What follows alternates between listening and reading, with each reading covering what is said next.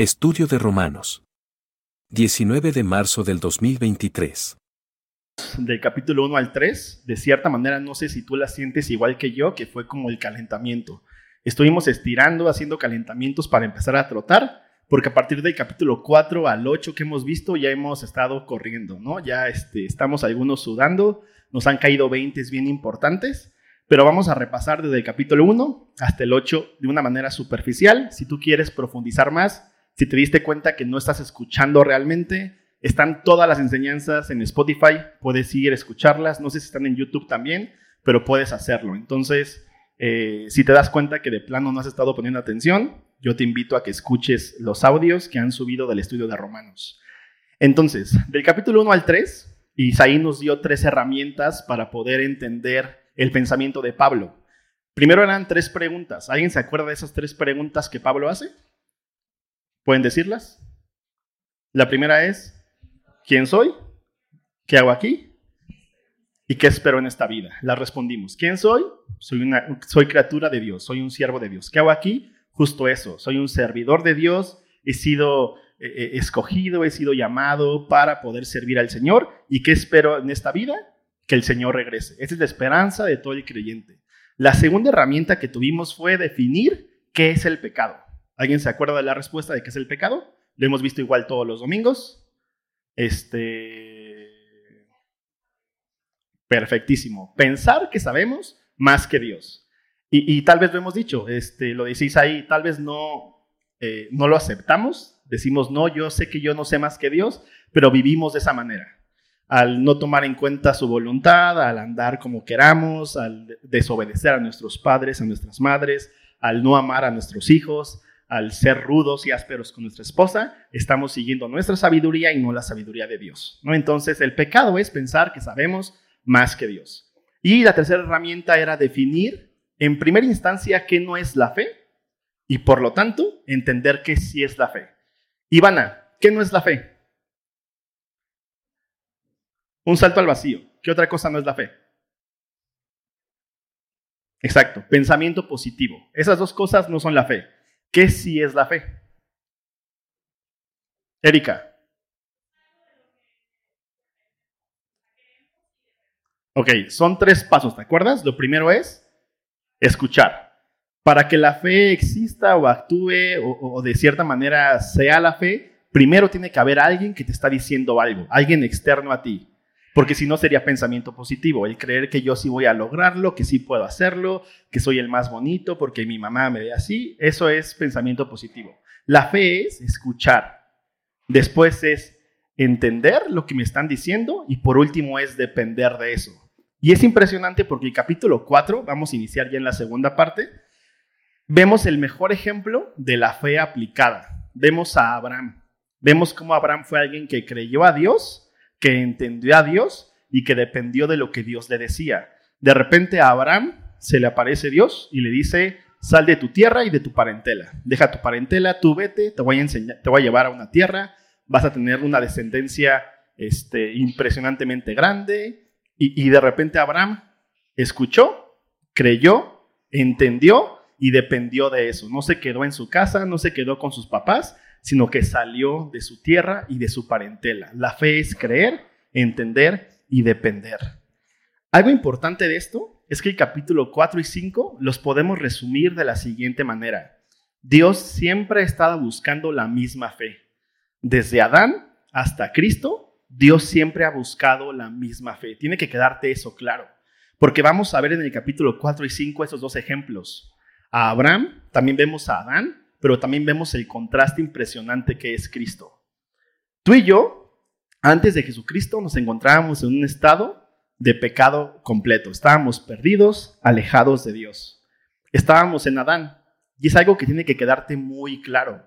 Porque como te decía, estas últimas semanas de Romanos, yo espero que te estén cayendo veintes que deben de estar transformando tu vida. Porque no sé si es tu caso, pero en mi caso yo Nací en una familia cristiana, eh, estuve en la escuelita dominical todos los domingos, iba a campamentos cristianos, me sentí el niño más cristiano, pero era un cristiano que vivía en condenación absoluta. No está Isaí acá para contarles, pero Isaí y yo estudiamos en el mismo instituto bíblico. Y ahí me tienen a mí. Yo era el vato más condenado, el cristiano que vivía en esa condenación y culpabilidad impresionante. Y entonces si pecaba o si me pasaba algo o si la, la regaba, ya estaba ahí, flagelándome y diciendo, no, es que seguro Dios me está odiando. Y le he contado esto a los jóvenes todo el tiempo. O sea, yo de pequeño, de adolescente, no dormía, porque en mi pensamiento era, las misericordias de Dios son nuevas cada mañana. Entonces tengo que llegar a las 0001 del siguiente día para que su misericordia se renueve. Porque si ahorita muero en la noche, soy pecador. Y Dios me va a condenar como lo pecador asqueroso que soy y entonces cuando ya sea el siguiente día, sus misericordias se van a renovar y tengo otra chance de ser el mejor cristiano que pueda ser. Pero pasaba lo mismo, pecaba. Me levantaba, no tendía mi cama, me enojaba con mi mamá, no sé, se lamentaba a los profesores porque pues hacía eso, ¿no? Y estaba pecando. Y de repente era lo mismo. Chin, tengo que llegar a la medianoche para que la misericordia de Dios se renueve y no me consuma su santa ira. Porque pensábamos de esa manera. No sé si a ti te pasaba, a mí me pasaba. Era ese cristiano que vivía en condenación tras condenación, en culpa tras culpa. Y hemos estado viendo los domingos en Romanos que esa era la manera en la que vivían los judíos piadosos. A David, ¿te acuerdas? O sea, David en el Salmo 51, cuando peca con Betsabé, el compa está completamente asustado. Le está diciendo a Dios, por favor, no eches de mí tu Santo Espíritu, no me deseches. Hazme volver a oír el gozo de tu salvación y espíritu recto me sustente. Y ahí está David orando. Y no sé si te ha pasado a ti o si alguna vez recibiste un consejo de que tal vez pecaste, fuiste con tu pastor a decirle, oiga pastor, es que pequé y te decían, lee el Salmo 51 y óralo, hazlo tu oración personal. Y ahí estabas tú, leyendo el Salmo 51, sintiéndote el peor cristiano, diciéndole al Señor, por favor no quites de mí tu Santo Espíritu, pero hemos entendido estos últimos domingos que esa ya no es nuestra realidad. Tú y yo hoy en día ya no estamos en Adán, sino estamos en Cristo. Y eso es lo más importante y bello que podemos entender en nuestra vida como creyentes. Estamos en Cristo y no se trata de que eh, a veces estás medio en Adán y medio en Cristo, ¿no? Porque hay cristianos, Isaí lo decía, este cristiano esquizofrénico, ¿no? Que a veces pensamos que somos cristianos carnales y decimos, es que hoy estoy medio Saulo, Ayer estaba bien Pablo, pero hoy estoy como medio Saulo. Y es como, eso no existe. Si estamos en Cristo, estamos 100% en Cristo completamente. Entonces tienes que entender esto. Pero vamos al capítulo 4 de nuevo. Vemos a Abraham. Vemos este ejemplo en la fe que el Señor siempre ha estado buscando. A Abraham no fue justificado mediante sus obras, que tuvo muchas obras, que tuvo muchos logros, es el padre de la fe, y ahí tienes a los niños nuestro, Padre Abraham. Y sí, tiene una canción y qué padre ser Abraham, pero a él no lo justificaron las obras. Abraham fue justificado por la fe. La misma fe que el Señor buscaba desde que creó al hombre es la misma que él sigue buscando. Pero es diferente vivir esa fe en Adán y vivir esa fe en Cristo. Entonces, chécate lo que dice. Vamos a leer unos versículos un poco uh, salteados, pero el versículo 1 del capítulo 4 dice, ¿qué pues diremos que halló Abraham nuestro padre según la carne? Porque si Abraham fue justificado por las obras, tiene de qué gloriarse, pero no para con Dios. Porque ¿qué dice la escritura? Creyó Abraham a Dios y le fue contado por justicia. ¿Te das cuenta? El común denominador de esto es creer. Abraham creyó y eso le fue contado por justicia. En el versículo 7 encontramos una bienaventuranza que puedes poner tu nombre ahí, que dice, bienaventurados aquellos cuyas iniquidades son perdonadas. Tú y yo entramos en esta bienaventuranza. Nuestras iniquidades fueron perdonadas y nuestros pecados fueron cubiertos. Bienaventurado el varón a quien el Señor no inculpa del pecado. Y ahora tú y yo estando en Cristo somos estos varones, estas varonas del Señor, en quien el Señor cuando nos ve no nos inculpa de pecado, porque cuando el Señor nos ve, ve la sangre de su Hijo Jesucristo. La obra redentora que Él hizo en la cruz del Calvario es lo que Él ve. Y entonces cuando el Señor te ve, ve a su Hijo, en aquel en quien tiene complacencia. El Señor se agrada de verte, no es como de, ay, el doctor Gerardo otra vez. Ay, no puede ser. No hace eso el Señor. El Señor se goza de verte, se agrada de vernos a nosotros. Este, acompáñame al versículo 15. Y dice así, este, por tanto, es por fe para que sea por gracia. Y no sé si te acuerdas que aquí Isaí puso un ejemplo de la teología del limpiavidrios, que él nos comentaba. O sea, tú vas en la calle y de repente se acerca alguien a limpiarte el vidrio y tú ni siquiera, si no te das cuenta, ellos son bien, bien abusados, no sé si te has dado cuenta que de repente ven que estás discutiendo con tu esposa y ya te echaron el chisguete de agua porque estabas eh, distraído, ¿no? Entonces, eso ya no es gracia. O sea, ellos en vez de hacerlo por buena onda, por decirte, ah, mira, tú vas a limpiar el vidrio gratis, ya te enjaletaron el hecho de tener que pagarles. Esa, esa no es, la gracia no es la teología de limpiavidrios. El Señor nos ha amado y no está esperando cobrarnos algo. La gracia fue de esa manera. Cuando el pecado abundó, sobreabundó la gracia. Y ahí estamos tú y yo en esto. El Señor nos vio a nosotros siendo impíos, débiles, siendo sus enemigos y murió por nosotros. Por tanto, es por fe para que sea por gracia. Jamás se va a tratar de las obras. Y en este capítulo, y en el capítulo 5, estuvimos viendo esta parte de la teología de la prosperidad, pero no la que tú y yo como que hemos visto de Cash Luna, Dante Gebel y todos esos super predicadores, sino la teología de la prosperidad espiritual. ¿Te acuerdas? Este pensamiento que tenemos como cristianos modernos, como cristianos bien gringos, de, de pensar que siempre tenemos que ser mejores cristianos. Tengo que orar más tiempo, tengo que tener mis disciplinas espirituales, tengo que cantar mejor o no tengo que desafinar el siguiente domingo o tengo que pasar más tiempo en la escritura, mi devocional, chin, no hice mi devocional en la mañana, tengo que hacerlo mañana media hora.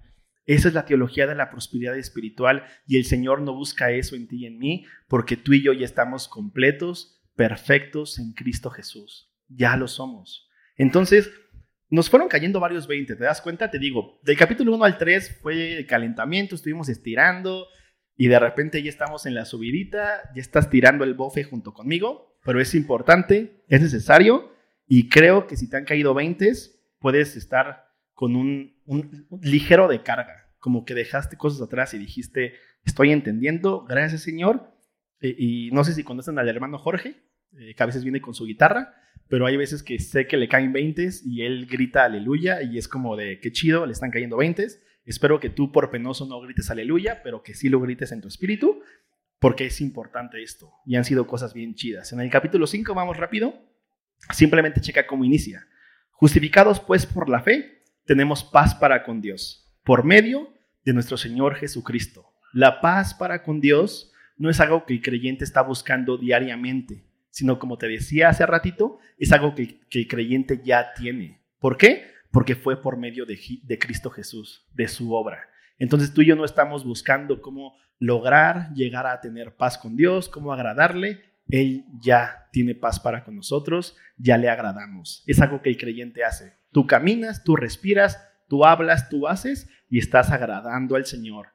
Estás en paz con Él. Entonces, versículo 2 dice, por Jesucristo también tenemos entrada por la fe a esta gracia en la cual estamos firmes y nos gloriamos en la esperanza de la gloria de Dios. Al final del capítulo 4 vemos que Pablo nos dice que Abraham creyó en esperanza contra esperanza. Y vimos que esa es la lucha del creyente diaria.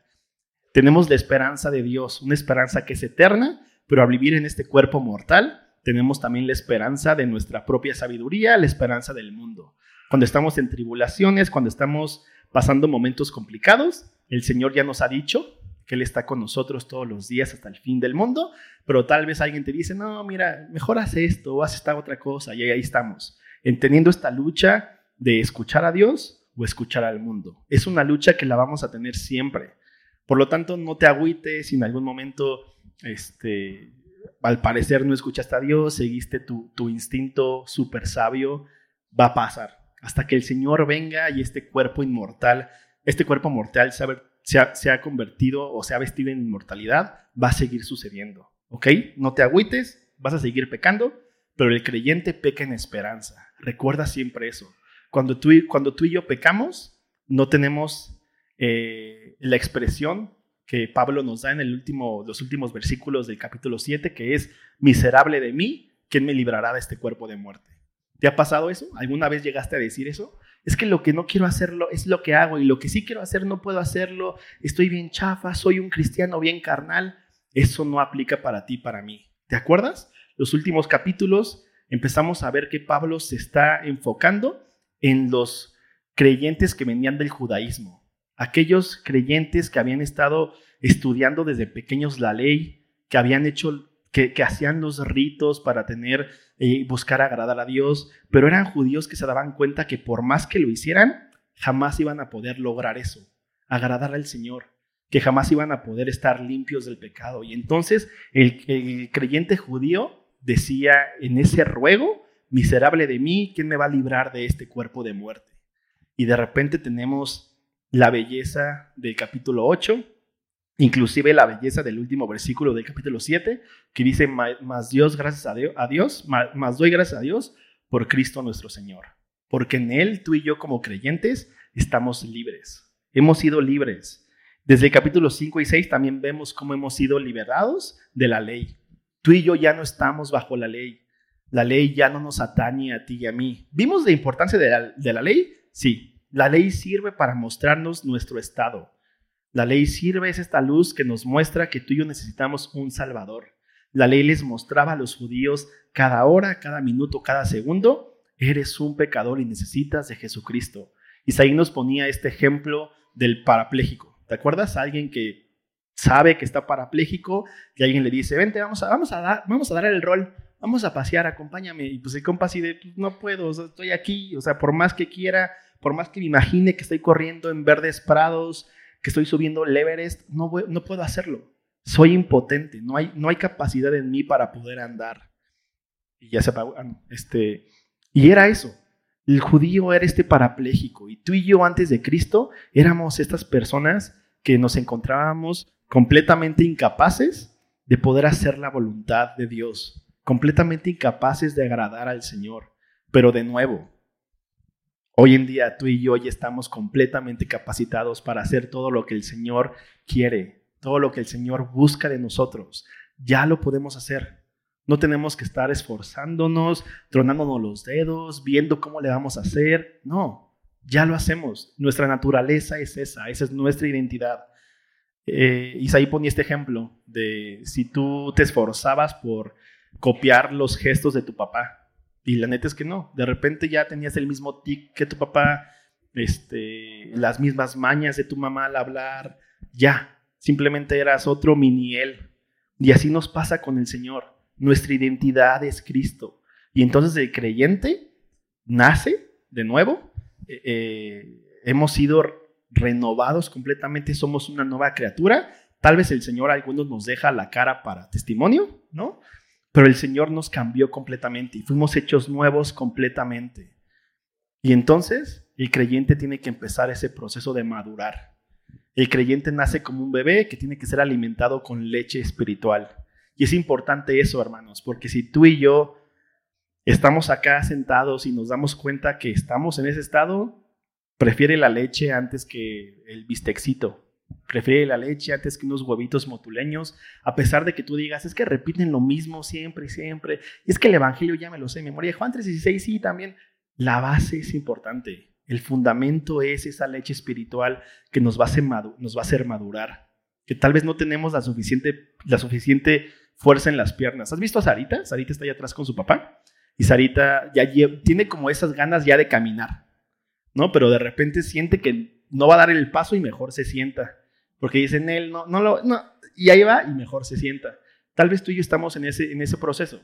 O sea, nos, nos dimos cuenta que somos cristianos bebés, inmaduros, que tal vez tenemos 20 años en la iglesia, pero que te has dado cuenta que te la pasas haciendo berrinches, mi hermano. Que te la pasas chillando porque te quitaron el chupón. Que alguien te pellizcó y ya, me voy de esta iglesia. Porque no, está mal todo. ¿No? Renuncio al cristianismo porque todos son lo mismo. Tal vez te das cuenta que eres un, cristiano en pañales y está bien. Acuérdate que la madurez viene no por el tiempo que asistas a la iglesia, sino por la exposición de la palabra del Señor. Necesitamos estar escuchando, entendiendo y dependiendo de lo que Dios nos dice. Entonces, eh, en el capítulo 5, versículo 12, aquí Pablo empieza a hacer esta analogía y esta referencia de estar en Adán y estar en Cristo.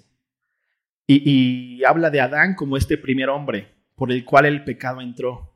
Y dice, por tanto, si el pecado entró por un hombre, también por este otro hombre, que es Cristo, entró la vida para todos nosotros. Porque Cristo fue el primer hombre que cumplió la ley perfectamente, que fue perfecto ante los ojos de Dios y que siendo justo y siendo santo completamente, se hizo pecado por ti y por mí.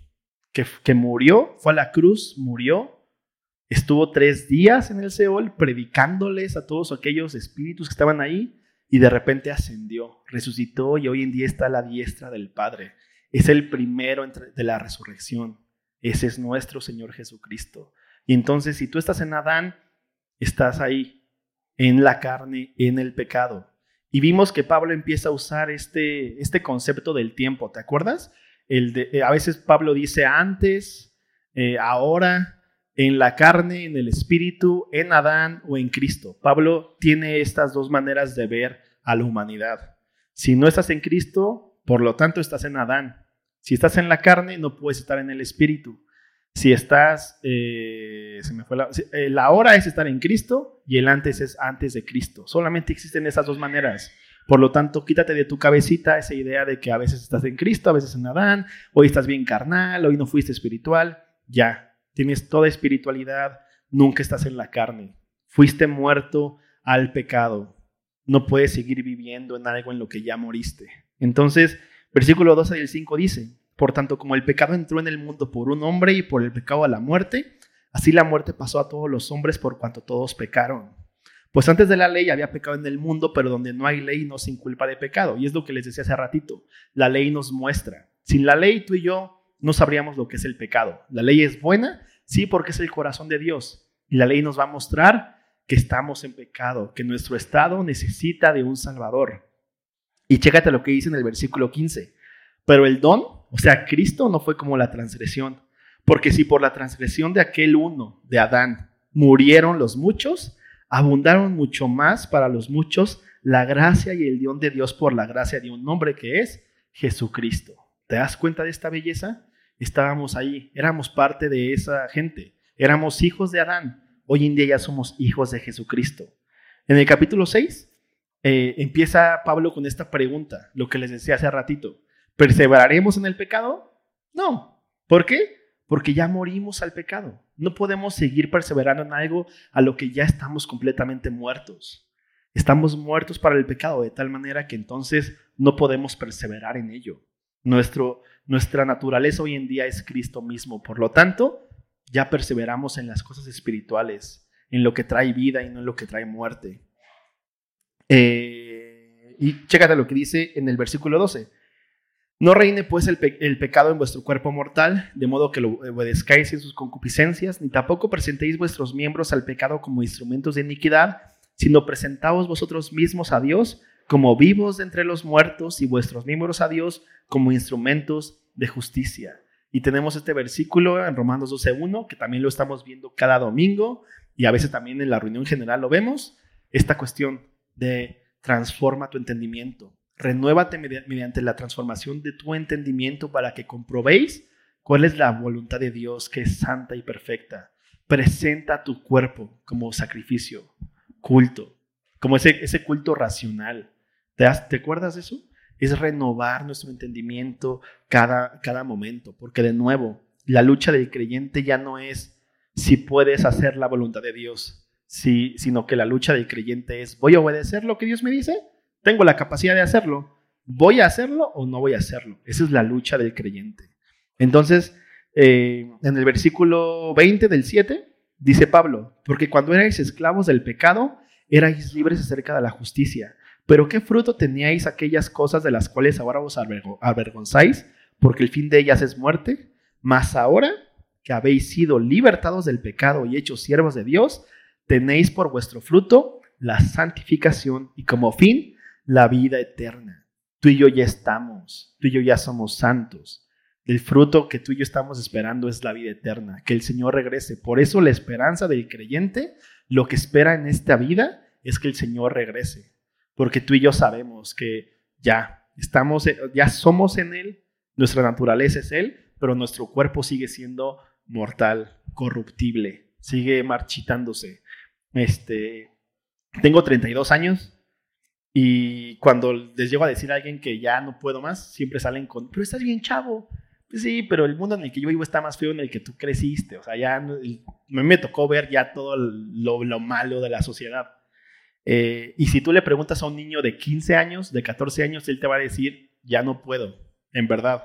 Te va a decir, ya, o sea, ya, ya quiero descansar, quiero otra vez ser bebé. Eh, ya lo van entendiendo desde esa edad, de los 15, 14 años.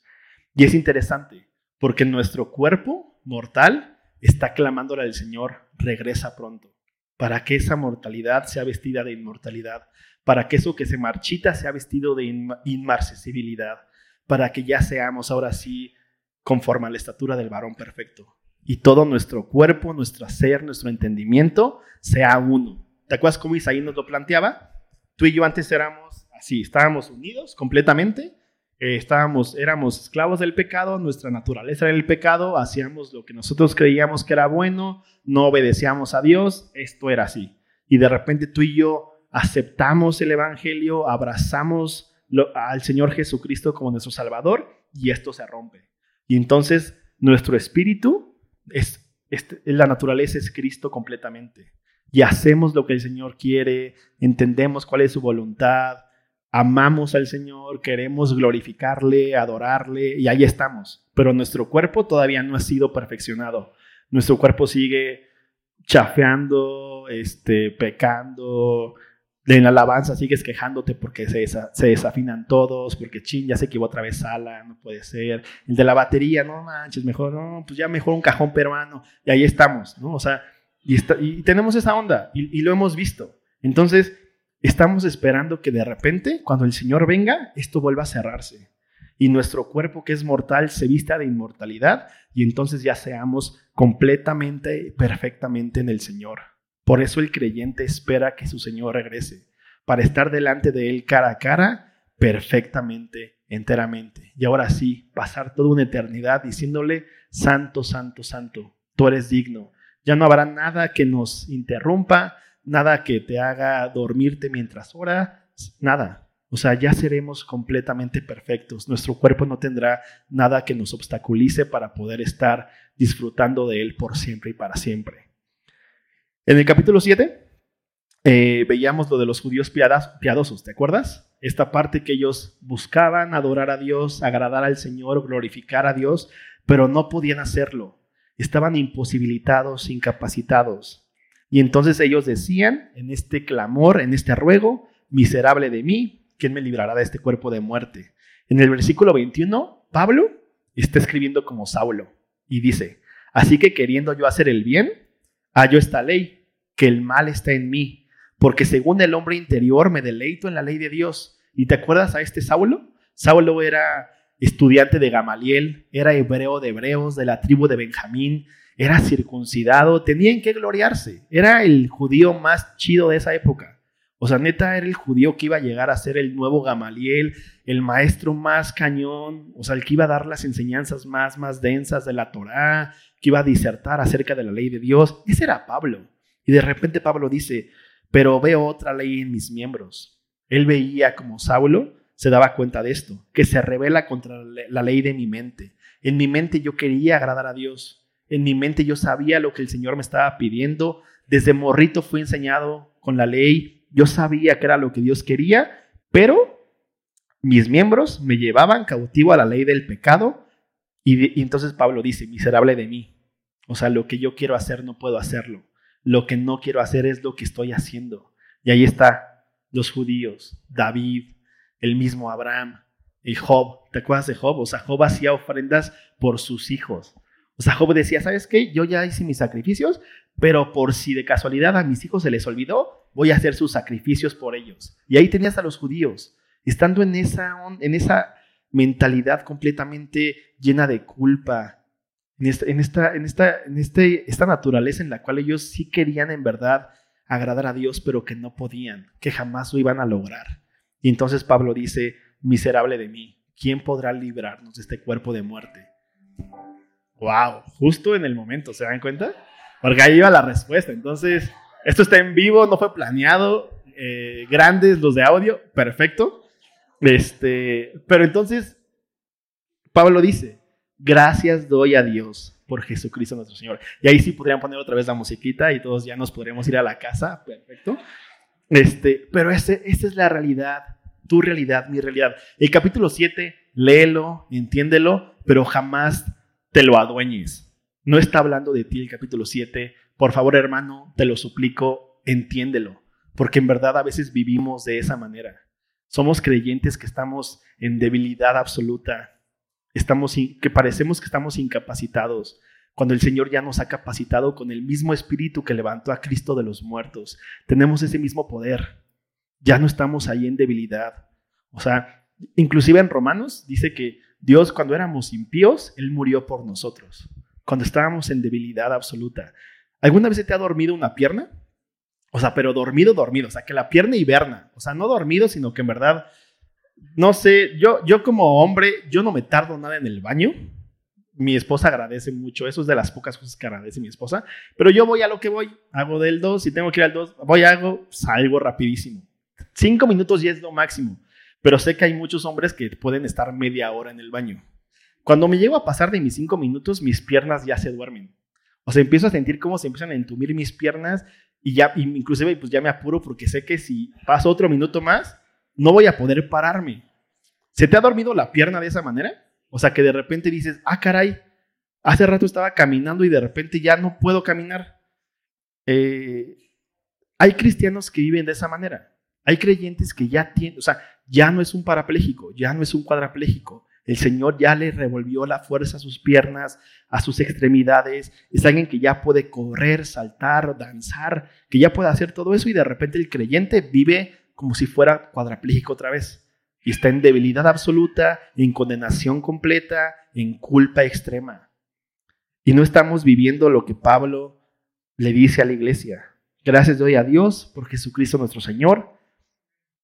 Y en el 8, eso sí ya es para ti para mí. Aquí Pablo ya no le está escribiendo solamente a los creyentes que vienen del judaísmo, sino les escribe a todos los creyentes, a los gentiles y a los judíos. Y dice Pablo, ahora pues, ninguna condenación hay para los que están en Cristo Jesús. Y acá es el 20 que yo te decía que espero te haya caído en estas semanas. Llevamos dos semanas viendo Romanos 8. Dos semanas. Es, importante que a ti te caigan estos 20. Ahorita esperamos a que... No te preocupes, José Luis. ¿eh? Este, ahí está. Eh, son estos 20 que nos caen. O sea, y que podemos tener este gran alivio de sentir que una carga nos es quitada y de poder decir, ya no hay condenación ninguna. O sea, y Pablo lo dice, ahora pues, ninguna condenación. Y ninguna es ninguna. O sea, no es de que, bueno, sí, o sea, hay, hay cierta condenación. No, es ninguna condenación hay para los que están en Cristo Jesús. ¿Te das cuenta? Y de, y de hecho Pablo lo dice, los que no andan conforme a la carne, sino conforme al Espíritu. ¿Quién de aquí anda conforme al Espíritu, hermanos? Exacto, todos. Si tú ya entendiste el Evangelio, si tú ya abrazaste las buenas nuevas del Señor, andas conforme al Espíritu. De nuevo, ya no es de que de repente andas conforme al Espíritu y de repente, en la, ay, es que ese hermanito es bien carnal. No, ya estamos en el Espíritu en todo momento. Versículo 2, porque la ley del Espíritu de vida en Cristo Jesús me ha librado. ¿Te das cuenta?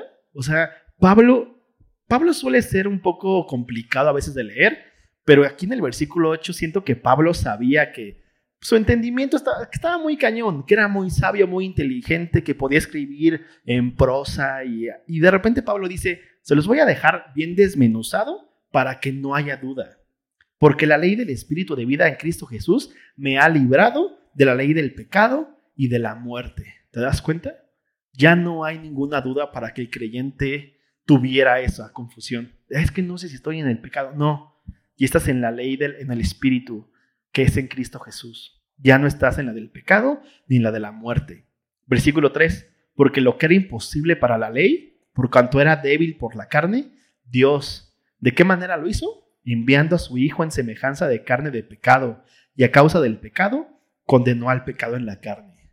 Y ahí tienes a nuestro Señor Jesucristo diciéndole a la muerte, oh muerte, yo seré tu muerte. Impresionante. Diciéndole, ¿dónde está tu aguijón? O sea, ¿dónde está?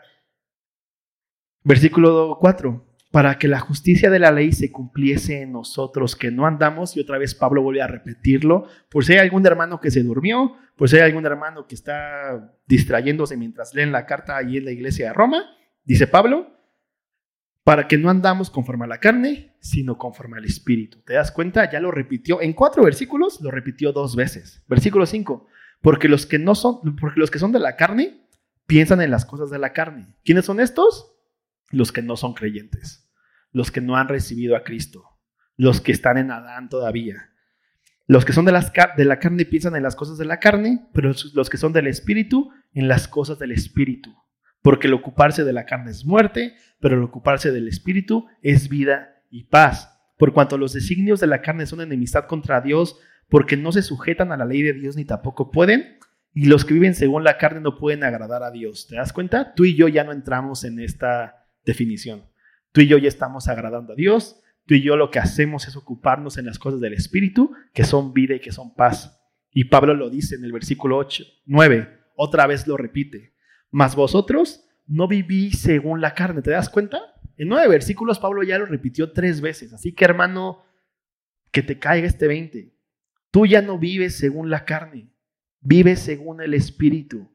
Si es que el Espíritu de Dios mora en vosotros. Y si alguno no tiene el Espíritu de Cristo, fácil, no es de él. Así de fácil. Pero si Cristo está en vosotros, el cuerpo en verdad está muerto a causa del pecado, mas el Espíritu vive a causa de la justicia. Y si el Espíritu de aquel que levantó de los muertos a Jesús mora en vosotros, el cual levantó a los muertos, el cual, el cual levantó de los muertos a Cristo Jesús, vivificará vuestros cuerpos mortales por su espíritu que mora en vosotros. Y ahí está la esperanza del creyente.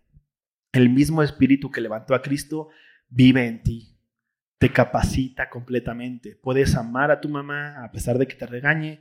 Puedes amar a tus hijos a pesar de que estén en la adolescencia. Puedes ser un buen esposo, amar como Cristo amó a la iglesia a su esposa. Podemos hacerlo ya no es, ya no es complicado. Simplemente es respirar y exhalar. Para el creyente es eso. Hacer la voluntad de Dios es en automático. El, creyente lo hace porque ya es su naturaleza, porque vive conforme al Espíritu. Y dice Pablo, así que hermanos, deudores somos, no a la carne, para que vivamos conforme a la carne, porque si vivís conforme a la carne moriréis, mas si por el Espíritu hacéis morir las obras de la carne, viviréis. Y aquí está bien, esto está bien interesante y bien, bien pesado, porque lo que Pablo nos dice es que tú y yo podemos, por el Espíritu, hacer morir las obras de la carne. Podemos vivir sin caer, sin tropezar. En Judas hay un versículo bien bello que dice que el Señor es poderoso para guardarnos sin caída.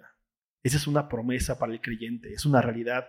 Tú y yo podemos vivir una vida intachable en el Señor porque ya somos intachables porque ya somos irreprensibles. ¿Podemos andar de esa manera? Sí. Ahora, lo veíamos la semana pasada, vamos a seguir pecando, porque este cuerpo sigue vestido de corrupción, este cuerpo sigue siendo mortal. ¿Te das cuenta? No es algo que, que te haga bajonearte, agüitarte de nuevo. El creyente peca en esperanza. Cuando tú y yo pecamos, cuando tú y yo la regamos, cuando nos enojamos con un hermano, cuando defraudamos a alguien, cuando pasan esas cosas, podemos voltear los ojos al Señor y decirle, Señor, ven pronto. Ven pronto, Señor. Pero ya no es ese miserable. No, soy el peor cristiano. Señor, no voy a ir a servir a la iglesia porque pequé. No voy a acercarme a la congregación porque no, no se trata de eso. Tú y yo ya estamos en Cristo y esperamos que Él regrese para que esto mortal sea vestido de inmortalidad. Y entonces, versículo 15, Dice Pablo, pues no habéis recibido el espíritu de esclavitud para estar otra vez en temor, sino que habéis recibido el espíritu de adopción por el cual clamamos, Abba Padre.